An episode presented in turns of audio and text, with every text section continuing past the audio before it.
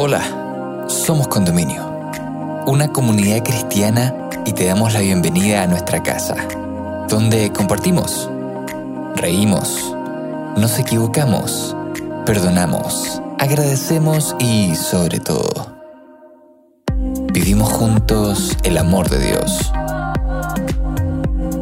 Llegamos a ti con nuestra serie Metamorfosis, presentándote el capítulo de la conexión a la desconexión, donde Sergio Espinosa, amigo de nuestra casa, junto al director de comunicaciones Samuel Gil, nos invitan a meditar sobre cómo podemos relacionarnos de una manera óptima con la hiperconexión en nuestros días. En una vida hiperconectada, ¿Por qué es importante equilibrar el uso de dispositivos tecnológicos? ¿Y cómo podemos encontrar momentos de desconexión? Te invitamos a escucharlo y esperamos puedas encontrar muchas respuestas a estas preguntas en este episodio. Bienvenida, bienvenido. Amigos, amigas, bienvenidos a este programa de tarde, uno más de tantos que hemos estado grabando. Esperamos que con temas que sean importantes para sus vidas. Estamos ahora comenzando el cuarto episodio de la eh, serie Metamorfosis. Un nombre muy especial, muy lindo, que significa eh, esa transformación que nosotros en nuestras vidas, eh, o por necesidad, o porque queremos hacerlo, eh, va cambiando y se va mudando y se va transformando. Estamos en tiempos eh, sin duda difíciles, eh, donde situaciones de distintas, de distintas partes que nos van llegando y que nos van obligando de repente a tomar decisiones, a veces apresuradas, a veces con, un poco más, de tiempo, más, reflexivas, pero sin duda estas estas situaciones que nos llegan a nuestras vidas eh, muchas veces nos hacen cambiar y, avanzar a lo mejor en otro rumbo que a lo mejor nosotros no, teníamos programado. Las crisis en general en la humanidad han hecho eh, cambios eh, o provocan cambios fundamentales, trascendentales y, y siempre estos hechos en la vida o en la humanidad, en la sociedad, son como un péndulo, ¿cierto? Van de un lado hacia, hacia otro por ejemplo, cuando eh, ocurrió la guerra de, Corea o de Vietnam, eh, surgieron estos grupos después pacifistas, ¿cierto? los hippies que nosotros llamamos, que iban en contra de todo lo que estaba ocurriendo en, ese momento, en esa guerra tan eh, cruel que ocurría en, ese lugar. Y es así que entonces nuestra vida va, se va mudando, va cambiando permanentemente. Eh, bueno, y ahora queremos hablar de algo que sin duda a todos nos está afectando, que es la comunicación, eh, que eh, sin duda ha sido una bendición, que ha sido algo que nos ha favorecido mucho, pero también de repente a lo mejor esta demasiada comunicación, estos demasiados elementos tecnológicos que nos permiten comunicarnos, eh, queremos en, este momento analizarlos, verlos, hasta dónde es bueno, hasta dónde no es bueno, y cuánto nos favorecen o nos desfavorecen. Y es por eso que tenemos aquí un gran amigo, eh, amigo de condominio, podríamos decir ya, porque no sé si segunda o tercera vez que estás con nosotros, Samuel, y quiero que te presentes, que saludas a nuestros amigos que están ahora eh, escuchando y viendo. Y como de repente a lo mejor algunos no están vistos en, en, los otros episodios anteriores, me gustaría que te pudieras presentar en todos los ámbitos de tu vida, ¿cierto? En lo personal, en lo profesional, para que te podamos conocer un poquitito más. Bueno, pues gracias Sergio, eh, encantado eh, de estar con vosotros. Es la segunda vez, eh, pero me siento como, fuese, como si fuese la tercera o la cuarta, porque de verdad que me encanta vuestro proyecto y, y para mí es un privilegio este ratito que vamos a tener. tú y yo juntos, pero con todos los que nos están escuchando. bueno, para los que no me conocen, pues soy Samuel Girsol de Villa, actualmente resido en, en, Faura, un pueblecito al lado de Valencia, en España. Aquí vivo con mi mujer y mis dos hijos. eh, que actualmente tienen tres años y tres meses, así que bueno, aprendiendo a ser cuatro en familia. Eh, y actualmente, bueno, pues trabajo sirviendo en la Iglesia Adventista en España como director de comunicación, también como responsable de la productora Home Media España eh, y la Escuela Bíblica de la Voz de la Esperanza. Qué mejor invitado, ¿cierto? Que vamos a hablar ahora precisamente de comunicación Así que sin duda va a ser un, tema interesante y de mucho provecho para mí, en primer lugar, y para todos los que nos, escuchan. Bueno, Samuel, eh, sin duda que en este tiempo que estamos viviendo, eh, bueno, tú eres una persona joven, eh, pero hemos visto que la comunicación y sobre todo la comunicación tecnológica ha ido en aumento eh, nuestra vida se ha visto muy agitada eh, debido a eso. Eh, la, tecnología nos ayuda a, optimizar nuestros tiempos y, uno podría pensar que al optimizar nuestros tiempos uno podría tener más tiempo para otras cosas, pero de repente a lo mejor no, no pasa así. Desde tu contexto y tu experiencia, ¿cierto? y de tu misma tarea que, estás, que tienes en estos momentos de la comunicación, han notado que en, estos últimos años eh, la conexión en, ambos ámbitos, ¿cierto? en lo tecnológico, en nuestro trabajo, eh, se ha incorporado muy fuertemente en nuestras vidas, en nuestra, nuestra rutina. Sí, Totalmente, ¿no? Creo que es, algo evidente que podemos ver con nuestros ojos, palpar con nuestras manos. No, hace falta tener un, doctorado en comunicaciones para ser conscientes de esta realidad. Ha aumentado la conexión y, esto no es lo preocupante. Eh, para mí lo preocupante es que ha aumentado la dependencia eh, de estas tecnologías y, de las pantallas, ¿no? Sí que me gustaría aclarar que... Eh, no, no, no voy a, a, demonizar la tecnología en, esta conversación que vamos a tener, porque el problema no es la tecnología, mm. eh, es cómo la usamos. Eh, de manera que no debemos demonizar la tecnología, pero sí que necesitamos ser críticos con el uso que hacemos de esta tecnología. Eh, a veces nosotros creemos que poseemos a las cosas, pero son las cosas las que nos poseen a nosotros. Y con la tecnología puede, puede parecer y puede ocurrir algo así. así que de manera que que ser críticos con cómo estamos usando la tecnología, en nuestro hogar sobre todo, también en el trabajo, pero hay que iniciar una reflexión desde el hogar, eh, encontrar ese equilibrio, eh, buscar ese sentido común que a veces es el menos común de los sentidos, ¿no? Y buscar lo mejor también, porque a veces debemos tomar decisiones que no son las más fáciles, pero sí son lo mejor para nosotros o para la vida de nuestros hijos o de nuestro entorno en relación a la tecnología, del uso de pantallas. Eh, Así que debemos ir, hacia, hacia, esa búsqueda ¿no? de lo mejor, del equilibrio, del sentido común. Eh, a veces cuando reflexiono en estos temas me imagino la pirámide de Maslow, ¿no? que todos conocemos, esa pirámide de las necesidades básicas del ser humano en estratos. Eh, y, y, recuerdo en clase ¿no? nos decían, bueno, abajo en la base de todo están las necesidades fisiológicas pero es que hoy en día parece que debajo de esas necesidades está el wifi y el enchufe, ¿no? Eh, vamos a cualquier sitio y bueno, ¿cuál es la contraseña del wifi? ¿Hay wifi? Eh, ¿Dónde hay un enchufe? Que necesito conectarme, ¿no? Es como que parece que se nos acaba la batería humana si, si nuestro móvil eh, también tiene poca batería. Así que en, todo esto, ¿no? es posible y de hecho es una realidad. Estamos más conectados a la red pero también es posible y también creo que es una realidad que cada vez estamos menos conectados a las personas. Eh, de hecho, hay, dos, fenómenos, que, dos nombres en psicología recientes que se utilizan. Uno es el, PHUBIN, P-H-U-W-I-N-G. Eh, es esta obsesión y esta atención obsesiva que prestamos a las pantallas, ¿no? Y creo que Sergio a ti te ha pasado, a mí me ha pasado, a los que nos están escuchando, viendo, les ha pasado el hecho de saludar a alguien eh, y esa persona está con la pantalla en la mano y lo único que nos dedica son monosílabos. ¿Qué tal estás? Está mirando la pantalla, ¿no? Ah, bien, bien. Y sigue mirando la pantalla, ¿no? Olvidándose de la persona. Entonces, esto ya son, ya son síndromes, ya son trastornos. Eh, y muchas veces nosotros lo hacemos, ¿no? Y y de repente eres consciente de decir, uy, me estaba hablando y yo estaba aquí mirando el móvil, qué falta de respeto, ¿no?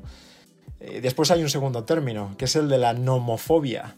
Eh, y este término se refiere al hecho de, de salir de casa sin el móvil y, creo que también todos nos ha ocurrido. De repente sales, caminas cinco minutos sin el móvil y se abre como un agujero negro debajo tuyo, ¿no? Que te absorbe y es como que se acaba el mundo. Oh, no, he salido sin el móvil. Exacto, estás totalmente perdido. Y oye, hace 10, 15 años. Eh, pues nadie salía con el móvil eh, de casa, estaba el fijo ahí que había que marcar de aquella manera. Eh, y no pasaba nada, no se acababa el mundo, ¿no? Pero esta nomofobia es como la fobia, el miedo a dejarte el móvil en casa y como que todo se acaba, hay que volver, ¿no? Así que creo que estos dos conceptos reflejan muy bien este, este incremento del uso y no del uso, que no es lo que nos, debería preocupar. Nos debería preocupar la dependencia que tenemos personalmente de estas tecnologías y de estas pantallas. Sí, sin duda, yo creo que eh, eh, esta posibilidad de comunicación, y tú mismo bien reflejada y describes, y la verdad que yo recuerdo también en mis años cuando iba al colegio, eh, nosotros salíamos en la mañana temprano, temprano y volvíamos después, qué sé yo, 3 de la tarde y desconectado totalmente de nuestro hogar, nuestros padres no sabían si nos había pasado algo en el camino, de ida, de vuelta. la única referencia que tenían ellos es que ellos decían, mira, salen a las 3 de la tarde y acá deberían estar de 3 y media, 4, y si no llegamos a esa hora, bueno, ahí empezaban a preocuparse. En cambio ahora eh, todo está a nuestro alcance, la comunicación permanente, eh, y, eso, eh, claro, es, un beneficio. pero, pero ¿cómo lograr, Samuel, eh, esa, que, podríamos decir el, título de nuestro tema ahora, esa conexión permanente a, a, irnos un poco a la desconexión? ¿Cómo lograr ese equilibrio? ¿Cómo, cómo poder hacer que que eh, no pasemos como el péndulo, ¿cierto? De, que yo te decía al principio, que estamos conectados y vamos a llegar a un momento en que vamos a quedar tan, tan saturados que lo único que vamos a querer es desconectarnos. Sí, y de hecho esta es, esta es una sensación. Yo, yo digo que eh, la pandemia nos ha obligado, ¿no? Casi, digo obligar, eh, como ese efecto péndulo del que comentas, ¿no? A estar conectados. yo creo que cuando todo pase, porque estoy convencido de que pasará, eh, yo tengo muchas ganas de tirar mi móvil por la ventana. Se produce el otro efecto, ¿no? Exacto. Eh, que es el de decir, estoy tan harto de recibir tantas notificaciones, tantos contenidos, estoy tan infoxicado, tan intoxicado de comunicación, eh, que ya soy incapaz de ver los beneficios que tiene la tecnología, porque tiene muchos. pero es como que vamos a llegar a un punto de de agobio, de, ansiedad tecnológica y cada vez hay más trastornos en esta línea, eh, que, es, que, es, difícil, ¿no? Eh, es difícil ese punto intermedio, ese equilibrio hacia el que apuntábamos eh, en la primera pregunta, pero desde luego hay beneficios y hay, y hay, hay perjuicios ¿no? de toda esta hiperconexión que, debemos valorar. Ahora, los niños que nacen ya con esta, tus hijos, ¿cierto? y vi en, Instagram tu hijito nuevo, recién llegado.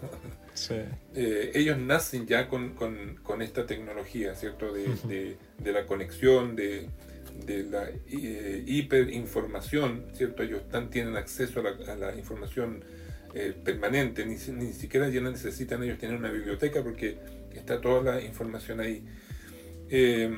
¿Qué, beneficios y qué, perjuicios tú ves en, esta, en, esta realidad que las nuevas generaciones y nosotros también nos, toca mm. vivir, ¿cierto? Pero que ellos ya nacen con eso. Eh, son nativos de, esta, de este tipo de comunicación y de, información. Sí, em, es, una pregunta, es una muy buena pregunta y, extensa la respuesta, ¿no? Eh, voy, a, voy, a, tratar de sintetizar algunas ideas. Lo primero, em, sí que creo que debemos ser conscientes que todo esto es educable. Quiero decir, a veces pensamos que los niños ya no vienen con una barra debajo del pan. Este es un, dicho español, no sé si también se utiliza en Chile. Sí. Barraqueta decimos nosotros. Mira, pues eh, ya no vienen con eso, vienen con un móvil, ¿no? Eh, y ya parece que a veces con ese argumento eh, popular ya se acaba, ¿no? Ya está. Bueno, es que claro, ha nacido en la era digital, es nativo digital y ya está. Eh, no es tan así. Hay mucha responsabilidad como padres, ¿no? Y como sociedad, independientemente de que seamos padres o no, en el uso de nuestra tecnología. Y ese uso es educable. Eh, De hecho, la, OMS, la, Asociación Americana y Canadiense de Pediatría, ellos recomiendan en todos sus escritos que de 0 a 2 años el niño no tenga ningún tipo de contacto con esta tecnología. De 3 a 5 años que se limite por una hora diaria ese contacto con la tecnología. Y a partir de 6 años eh, marcan como dos horas al día de, uso. Eh, pero lo, que, lo que quiero dejar, el primer punto claro es que esto es educable. No necesariamente el niño ya tiene que ser un adicto a la pantalla porque ha nacido eh, en una sociedad de pantalla, no. No, es educable. Tú llena tu, tu salón de casa de libros. Que tu hijo te vea leyendo en vez de con el móvil. pon a su disposición la literatura que tienes Crea momentos, espacios de conexión con él, de leer juntos. Trata de evitar el uso con el móvil delante suyo. Y cuando lo tengas que utilizar, explícale, cariño, estoy utilizando el móvil porque tengo que responder una cosa de trabajo. Pero en cuanto responda, lo dejamos al lado y estamos conectados. Eh, crea estos espacios, no en casa, es decir, el momento de la comida o de la cena es sagrado. Es el mandamiento número 11. Los móviles se quedan en un parking afuera, en el salón, en la habitación. Además creamos el parking con los niños, eh, de cartón, lo que queremos, parking de móviles, eh, de celulares, lo que queramos, ¿no? Y el momento de la comida nos miramos a los ojos, eh, miramos a la comida, saboreamos, disfrutamos. O sea, todo esto es educable, ¿no? Y, y no por el hecho de nacer en una sociedad digital tenemos que ser adictos de por sí hay cosas buenas y cosas malas. No sé si quieres que nos adentremos un poquito en, estos beneficios y... Sí, te puedo decir, eh, o, mm, dijiste algo en, algún momento al principio de esta, de, esta parte de la conversación que la OMS había sugerido el partir de los cinco años. ¿Qué ven, qué riesgos ven ellos? ¿Por qué están tomando esa medida? ¿Qué, qué, han visto que están recomendando, eh, recomendando esto? Y además, eh, como dices tú, perdón, eh, a los niños, incluso a los que están todavía en sus coches, mm, se da mucho acá en Chile menos que el celular es como el, chupete, no sé si se llama ah, igual allá. Sí, sí, sí. Que, eh, para tranquilizarlo, ¿cierto? Que antes uno ponía el chupete para que el niño estuviera tranquilo, ahora le pasan el celular. Exacto. esa es la complejidad del tema. Sí, sí, sí. De hecho, el estudio de la OMS es un estudio de abril de 2019 eh, y este estudio, que en realidad es un metaestudio, es decir, analiza muchos otros estudios eh, científicos al respecto, el origen de estas recomendaciones es por la obesidad infantil. Oh. por el sedentarismo que provoca eh, en los niños el, uso de la pantalla, ¿no? que les, les evita el estar en movimiento.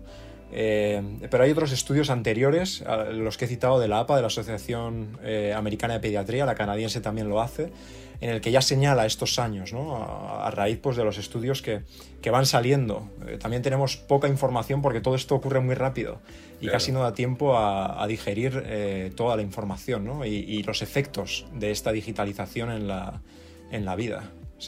De hecho, leía recientemente, no, he prestado atención a la noticia, no la he leído eh, in situ, pero referían otro artículo científico en el que citaban que esta es la primera vez en la historia en los que los niños que van, que van creciendo en esta época tienen un coeficiente intelectual menor que los anteriores. Eh, no, he revisado las notas, pero es una información eh, que, está disponible, que se puede eh, chequear.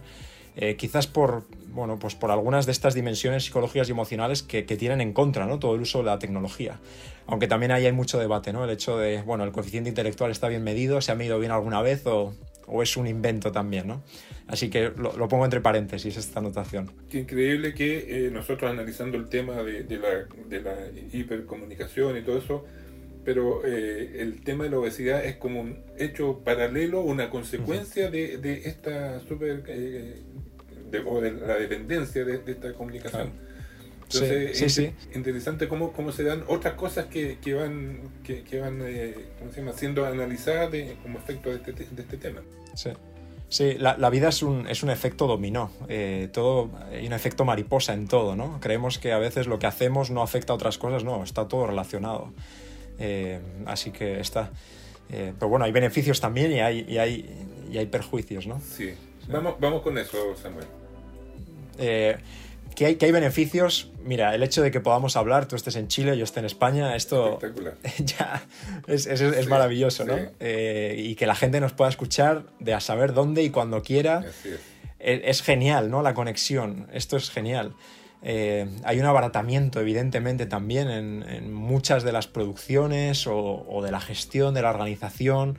Esto es innegable. Eh, el acceso a la información se multiplica. Y aquí es importante diferenciar porque accedemos a la información, no al conocimiento. el conocimiento es otra cosa, ¿no? Ya hay, una, hay un procesamiento de la información. Eh, pero por lo menos acceso a la información u opciones de aprendizaje se han multiplicado eh, gracias a esto. Así que hay aspectos positivos, pero también hay negativos, ¿no? Y, y, lo podemos ver, la infoxicación de la que hemos comentado, esa intoxicación de información. Eh, hoy en día, en un día, recibimos más impactos informativos que lo que en el siglo XVIII una persona recibía en toda su vida. Así, eh, que el, reto que tenemos por delante es saber eh, cuánta de esa información que nos llega, que probablemente sea el 90%, no nos interesa ni nos hace bien para nuestra vida. Las fake news, la superficialidad, porque a veces nos detenemos solo en el titular del artículo y depende qué periódico leas, pues te va a dar un titular u otro. Eh, pero no analizamos el asunto, ¿no? Entonces nos pasamos de un periódico digital a otro leyendo eh, diferentes titulares, pero la información no se posa en nuestra mente. Y para que se pose necesita tiempo, pero no, porque vamos saltando de una cosa en otra. Eh, hablábamos antes, ¿no? De que, de que lo digital es como que nos abre muchas puertas. Es cierto, pero los algoritmos también las pueden cerrar. y los algoritmos no son, no son estos genios malvados, ¿no? De, de la lámpara pero sí que nos, puede hacer, nos pueden dar la sensación de que tengo acceso a muchas cosas y mira qué de recomendaciones tengo, pero en realidad todas esas recomendaciones están filtradas por un sesgo de confirmación nuestro, porque solo me muestran cosas como las que yo pienso. Eh, como le he dado me gusta a esto, entonces Facebook me va a rebotar siempre eso eh, o YouTube siempre me va a mostrar vídeos de lo mismo, ¿no? Entonces al final estoy consumiendo muchas cosas, tengo la sensación interna de que, wow, qué de cosas estoy viendo, pero en realidad es un único pensamiento. Eh, entonces los algoritmos, cuidado, nos pueden encerrar en una forma de pensar. En fin, de la superficialidad que hablábamos, ¿cómo puede ser que en la era de la, comunicación, además de la pandemia de la COVID que hemos vivido recientemente, antes había otra pandemia, que era la de la soledad. Eh, le llamaban los psicólogos la pandemia del siglo XXI. ¿Cómo es posible que surja esta contradicción? El ser humano que es capaz de conquistar la Luna, Marte, todas las conexiones que tenemos, pero no es capaz de conquistar su propio corazón, el corazón de las personas. Eh, hay una terrible soledad. Entonces, eh, lo que decíamos al principio, ¿no? Podemos estar conectados a la red, pero desconectados de las personas. Y eso es un problema, eso es un problema. Eh, la idea de la tecnología es que nos ayude a ser más humanos, eh, no más aparatosos, eh, llenos de aparatos. Hay, toda una serie de ventajas y desventajas también en la dimensión física, en la dimensión psicológica y emocional. creo que no, tenemos tiempo para ver todas, pero no sé si, si, quieres que comentemos algunas. Sí, por supuesto, muy interesante. Dentro de la dimensión física, algunas cosas a tener en cuenta, ¿no? uno son los ciclos de sueño. Eh, la melatonina, que es la hormona que nos, ayuda a dormir, nos induce el sueño. Eh, bueno, si hay una luz que tenemos reciente que está impactando en nuestros ojos, esa luminiscencia nos va a provocar que, eh, que la melatonina no comience a trabajar y por lo tanto el sueño no se induzca, sino que se atrase. De manera que se recomienda ¿no? que una hora, una hora antes de ir a dormir hay que apagar todo dispositivo en casa, no hay que consumir la pantalla. Eh, yo, por ejemplo, yo me tengo que tomar pastillas de melatonina para dormir, eh, porque me cuesta muchísimo, terrible. Da igual que, esté leyendo una hora sin pantallas, me cuesta mucho.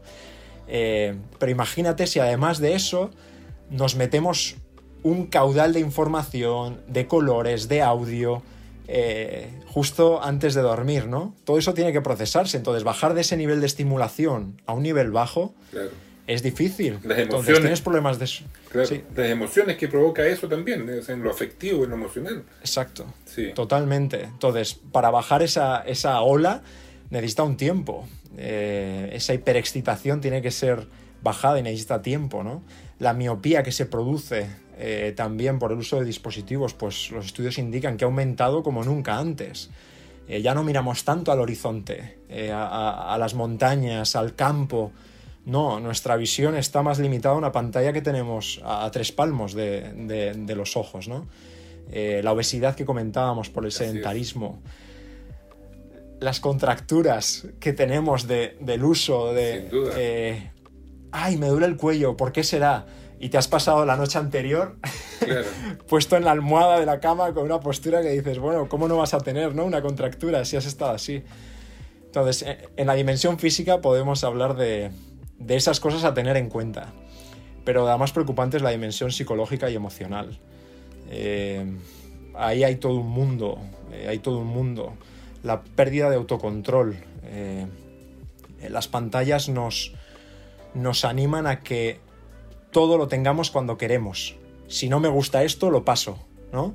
Y los problemas en la vida no se pasan así con el dedito, o no hay una X en la que cerrar el problema y ya está. No. Tienes que pagar tu hipoteca, tienes que esperar eh, a que el médico te atienda, eh, y para eso no nos educa la pantalla. Eh, la pantalla nos educa para que todo esté ya. Entonces, la frustración, cada vez somos menos tolerantes a frustrarnos. Y un niño y un adulto necesitamos experimentar la frustración, necesitamos aburrirnos, necesitamos esperar. Eh, no podemos estar constantemente estimulados y las pantallas nos tienen así. Eh, otro aspecto es la atención, la, concentración. Eh, antes, antes de, estar en, la dirección de comunicación de la Iglesia Adventista en España, yo estaba realizando mi doctorado en comunicación en la universidad, una universidad pública aquí en, Castellón, en, la zona de Valencia y los profesores que tenían mucha más experiencia que yo, eh, ellos eh, comentaban, ¿no? Cómo notaban que el alumno cada vez, cada año que pasaba era más incapaz de atender a un texto complejo y complicado. Eh, cuando les poníamos textos, ¿no? En los exámenes que les hacíamos o, en las lecturas que tenían que hacer, pasaban 10 minutos y ya necesitaban ver el móvil o necesitaban buscar algo se eran incapaces de afrontar cada vez más, ¿no? Hay excepciones, por supuesto, gracias a Dios, pero es como que necesito un estímulo a mi alrededor. Eh, y eso es un problema. Eh, el cerebro necesita reposo para asentar muchas de las cosas que leemos, ¿no? Necesita sencillez, eh, no, no caudales de información bárbaros. Entonces, esa concentración la necesitamos, la necesitamos. De hecho, hay un estudio canadiense ellos entrevistaron a, bueno, hicieron un estudio con 2.400 niños eh, y la, conclusión de este estudio decía que eh, eh, los padres podían pensar en las pantallas como si les dieran comida basura a sus hijos. En pequeñas dosis no es tan malo, pero en exceso tiene consecuencias. ¿no? Y ellos analizaban que a mayor tiempo pasado frente a las pantallas de los 2 a 3 años, su desempeño en los años posteriores era, era peor. Era peor como la comida chatarra en la salud, que, que, que es, Total, total. La superficialidad ¿no? de, la, de la multitarea. Hay, un estudio muy interesante que a veces cito, eh, que, que, está hecho por la Universidad de California, y ellos citan que eh, cada vez que estamos en multitarea, y esto es algo muy, muy, muy de moda, ¿no? multitasking, hacer muchas cosas a la vez, eh, ellos dicen que cada vez que hacemos eso, eh, perdemos un 10% de nuestro coeficiente intelectual. Y eso se, debe al, switching cost, que le llaman, el, coste de encender y apagar. Es decir, yo estoy respondiendo un correo electrónico, pero al mismo tiempo tengo que atender algo que me están diciendo y después estoy con una escoba aquí barriendo. Ahí alguna de las tres cosas te va a salir mal, ¿no? Entonces ellos recomiendan, márcate horarios. Tienes que responder correos electrónicos, vale, de 9 a 10 de la mañana respondo correos, hago solo eso tengo que atender llamadas, te marcas tus, tus ideas, ¿no? Pero es interesante cómo incluso ellos mismos marcan esta superficialidad o de la multitarea.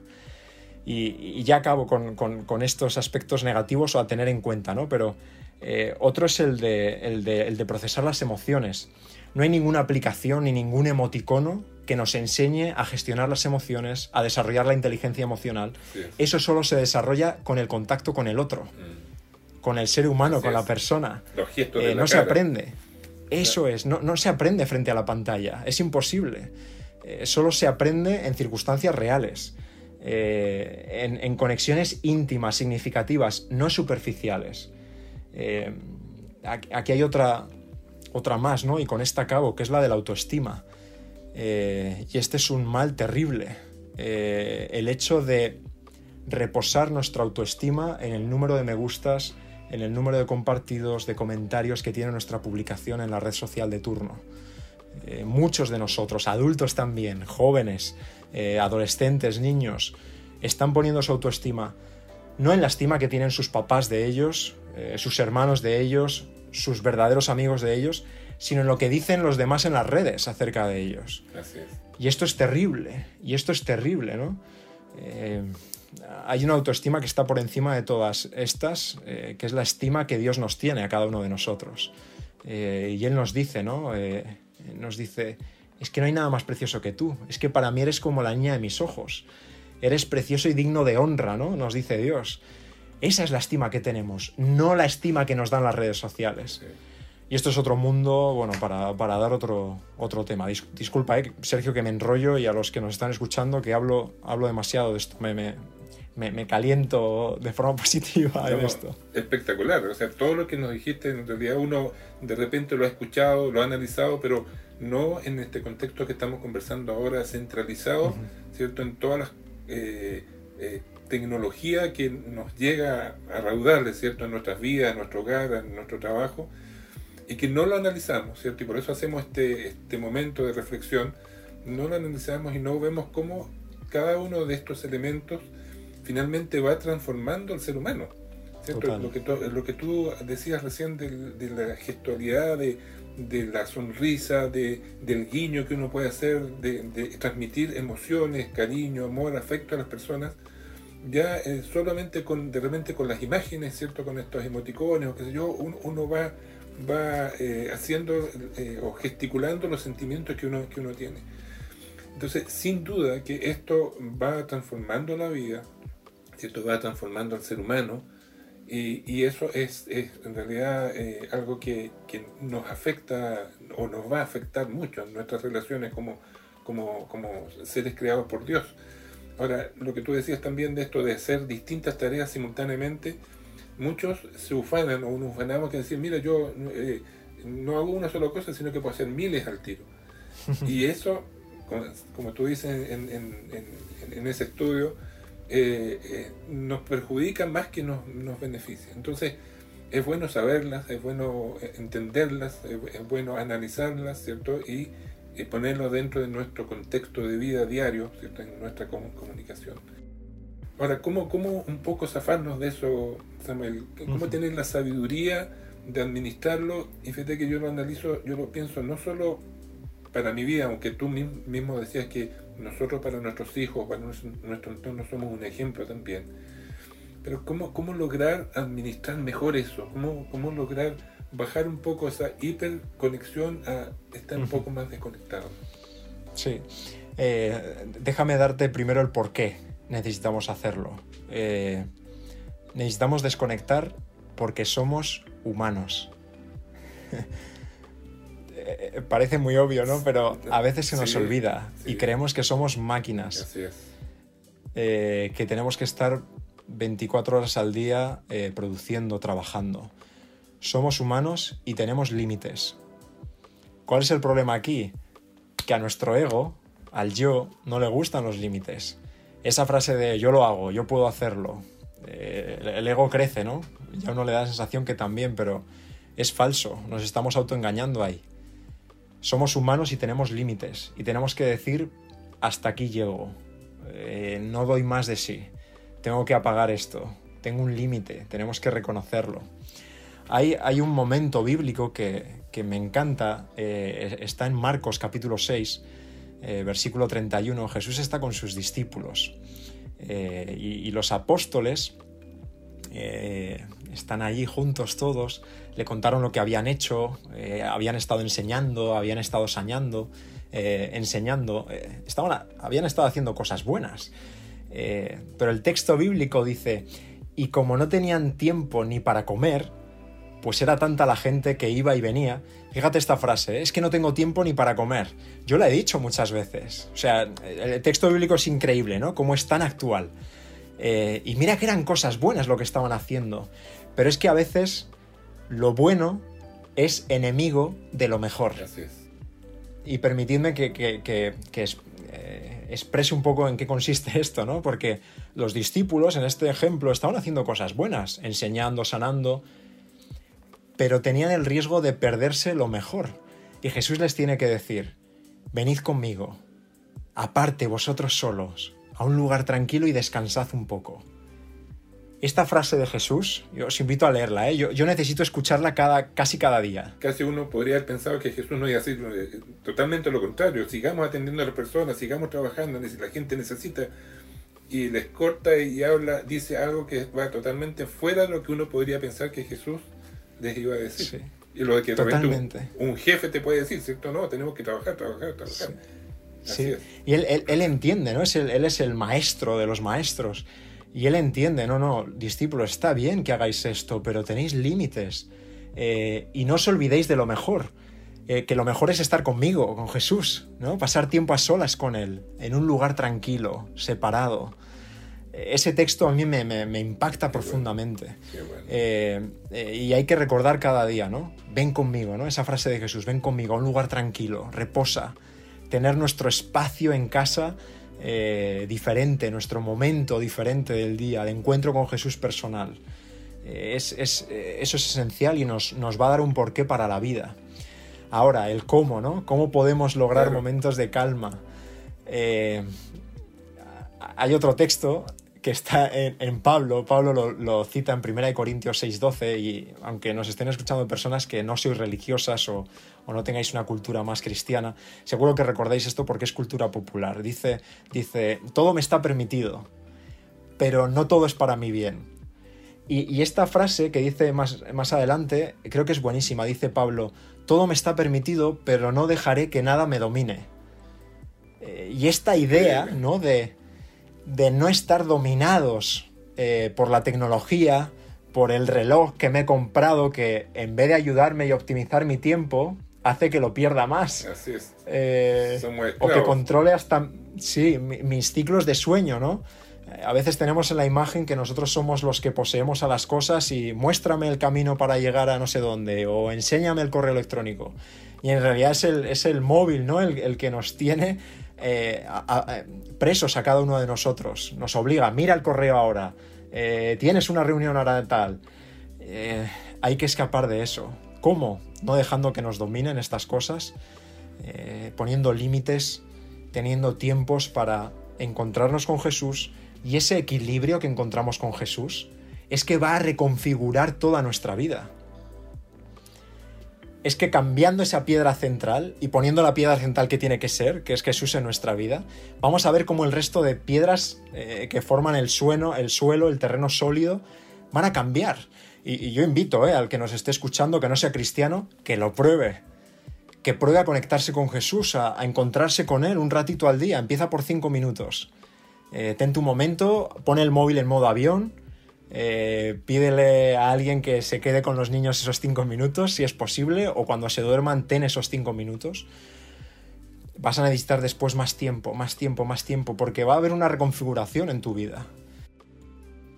Va a llegar a ser, a lograr ser nuevamente el hombre que debemos ser, el ser humano que debemos ser, El hombre y la mujer que debemos ser, que como fuimos creados por Dios, ¿cierto? Con esos sentimientos, con esa profundidad de, de pensar, eh, o sea, eh, sin duda que, como tú decías, nos va a, volver al camino que en realidad el ser humano debe tener. Es sin duda importante, como tú has dicho, la tecnología, la comunicación, pero de alguna forma tenemos que hacer conciencia que esta comunicación, como muy bien decías tú, no nos puede dominar. Y eso es lo que finalmente, como camino o como mensaje de esta conversación, debemos tener cada uno. Sí, sí, totalmente. Y, cuidado porque si necesitamos ayuda en esto, y cada vez hay más adicción a esto, y el efecto que provoca en el cerebro es como cualquier otra droga. Eh, cada vez hay más estudios que apuntan en esta línea. Eh, si necesitamos pedir ayuda externa, hay que pedirla.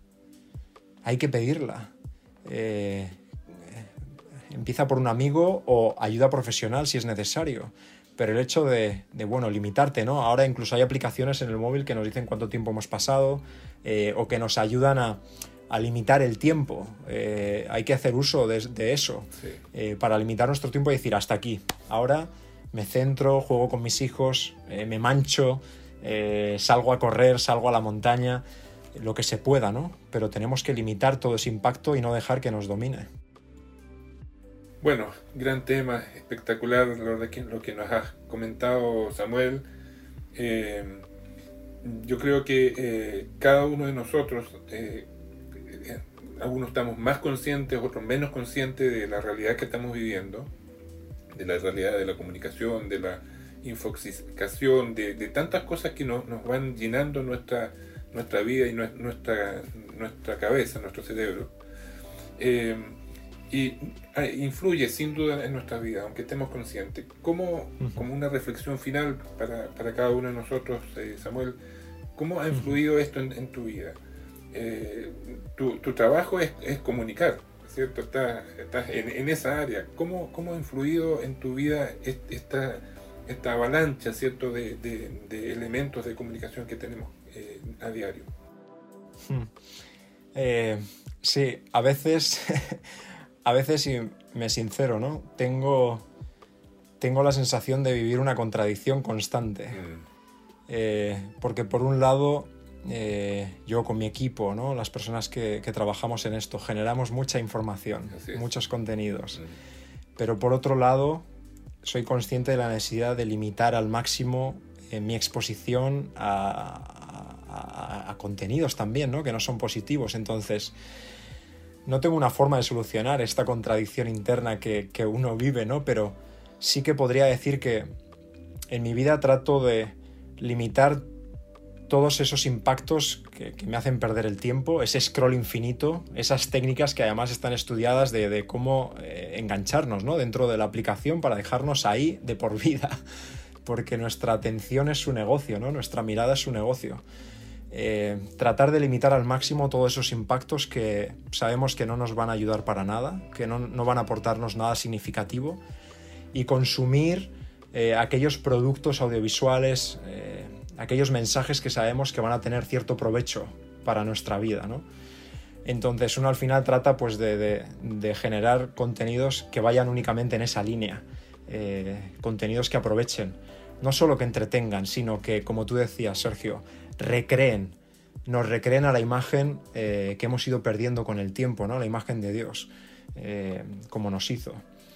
Hay un texto que, me parece muy significativo y acabo con estas dos ideas. Eh, hay un texto en Primera de Reyes, capítulo 3, versículo 9.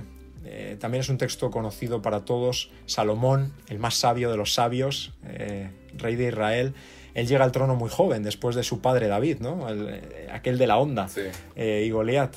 Eh, Salomón llega joven al trono y en su primera oración, él le pide al Señor una cosa muy bonita. Primera de Reyes 3, versículo 9. Él en, hebreo le dice, Señor, dame un lev shama. Él está pidiendo un corazón que escuche. y para mí es muy significativo esas dos palabras, porque creo que en una sociedad tan comunicada como la que vivimos hoy en día, nuestra oración tiene que ser como la de Salomón. Señor, dame un corazón que escuche, que escuche al otro, la necesidad del otro, eh, cómo puedo ayudar. Eh, si tenemos un corazón que escuche, las cosas van a cambiar. No solo uno que da información, que da información, sino que escuche. Y es un acto profundo, ¿no? Escuchar. Espectacular. Eh, entonces, esa oración para mí, yo, yo, la hago mía que el Señor me dé un corazón que escuche, que me detenga, que, escuche lo que tiene que decir el otro. Eh, y la última idea es que eh, cuando pienso en la comunicación, para mí el auténtico paradigma de comunicación es la cruz de Jesús. Eh, y doy gracias porque esa cruz está vacía, ¿no? ¿no? nos recreamos en el sufrimiento, sino en la vida que hay en esa cruz. y, esa cruz tiene Exacto, y esa cruz tiene pues una dimensión eh, horizontal, ¿no? Que nos une a nosotros como, humanos, un corazón que escucha al otro, eh, pero también tiene una dimensión vertical, eh, esa conexión de la que también hablábamos con Dios, ¿no? Así que para mí me quedo con, esa imagen. Eh, acordémonos de la cruz. Jesús es el, paradigma de entrega. Eh, nadie tiene mayor amor que este, ¿no? que el de dar la vida por sus amigos, y Él lo ha hecho por nosotros. Entonces, ese es el mayor acto comunicativo que ha podido haber en la historia de la humanidad, tanto así que marca un antes y un después. ¿no? Eh, así que el paradigma de la comunicación es la cruz. Es la cruz y vivimos con la esperanza de que está vacía porque Jesús resucitó, ¿no? Y nosotros tenemos esa esperanza. Eh, y eso nos permite estar conectados a Él y tener una sana comunicación. Así que bueno, esto hay que buscarlo. Es un reto, ¿eh? Yo no lo he conseguido, estamos en eso cada día. Todos los días caminando para, avanzar en, esa línea. Qué, gran frase dijiste delante de lo de, de Salomón de tener un corazón que escuche. Yo creo que es lo que más necesitamos en este tiempo y uno de los grandes problemas que ha provocado esta forma de comunicarnos, ¿cierto? Que, que a pesar de, de, de, la, de, ser algo totalmente contrario, que uno podría pensar que la comunicación nos va a mantener más unidos, nos ha separado. Y, y no, y como decías tú, eh, no escuchamos. Y, y, sobre todo yo te diría también, Samuel, que tener un corazón que escuche también la voz de Dios Estar atento en este tiempo con tanta, tanto ruido, tanta bulla, tanta, tantas cosas que nos, que nos pierden, ¿cierto?, de esa comunicación con Dios. Pedirle también a Dios que nos dé este corazón y que tenga ese oído sensible para, para escucharlo.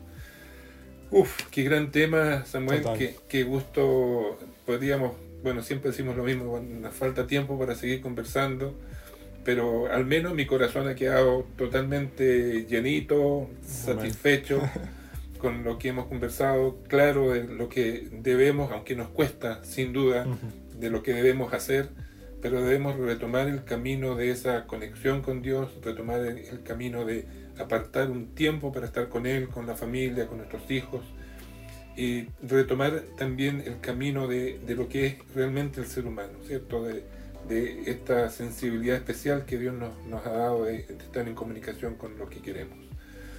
Total. Muchas gracias, Samuel. a vuestro servicio, En, esta gran distancia, un gran abrazo apretado para ti por tu buena disposición, por tu ánimo. Sabemos el tiempo escaso que tienes siempre y te hemos quitado a lo mejor un tiempo también para estar ahí con tu familia. Pero sabemos que al menos yo ha sido un tiempo de mucho provecho y sé que también muchos de los que han, eh, van a, están viendo este, este tema y escuchándolo va a ser de mucho provecho. Muchas gracias. Que Dios te siga bendiciendo y acompañando. Y a los amigos que están ahí viéndonos, queremos eh, eh, dejarlos invitados para que puedan seguir escuchando esta serie, ¿cierto? Donde seguiremos conversando estos temas como el de hoy tan, tan importante. Invitarlos siempre, como lo hacemos en cada uno de nuestros episodios, a que sigan visitando nuestro sitio web somoscondominio.cl y también en YouTube, eh, siguen en nuestra cuenta Instagram y también eh, eh, en, las distintas plataformas que estamos funcionando como Somos Condominio. Eso le dejamos esa invitación, hay muchos contenidos, muy, muy variados contenidos, así que los invitamos a que puedan unirse a cada una de esas plataformas.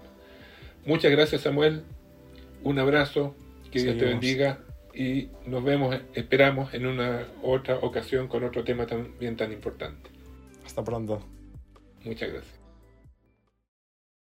Si quieres acercarte a nuestra comunidad, puedes ingresar a somoscondominio.cl o encontrarnos en nuestras redes sociales como Somos Condominio. Para nosotros sería un tremendo honor poder conectar contigo. Sigue sintonizando para más episodios y gracias por estar con nosotros.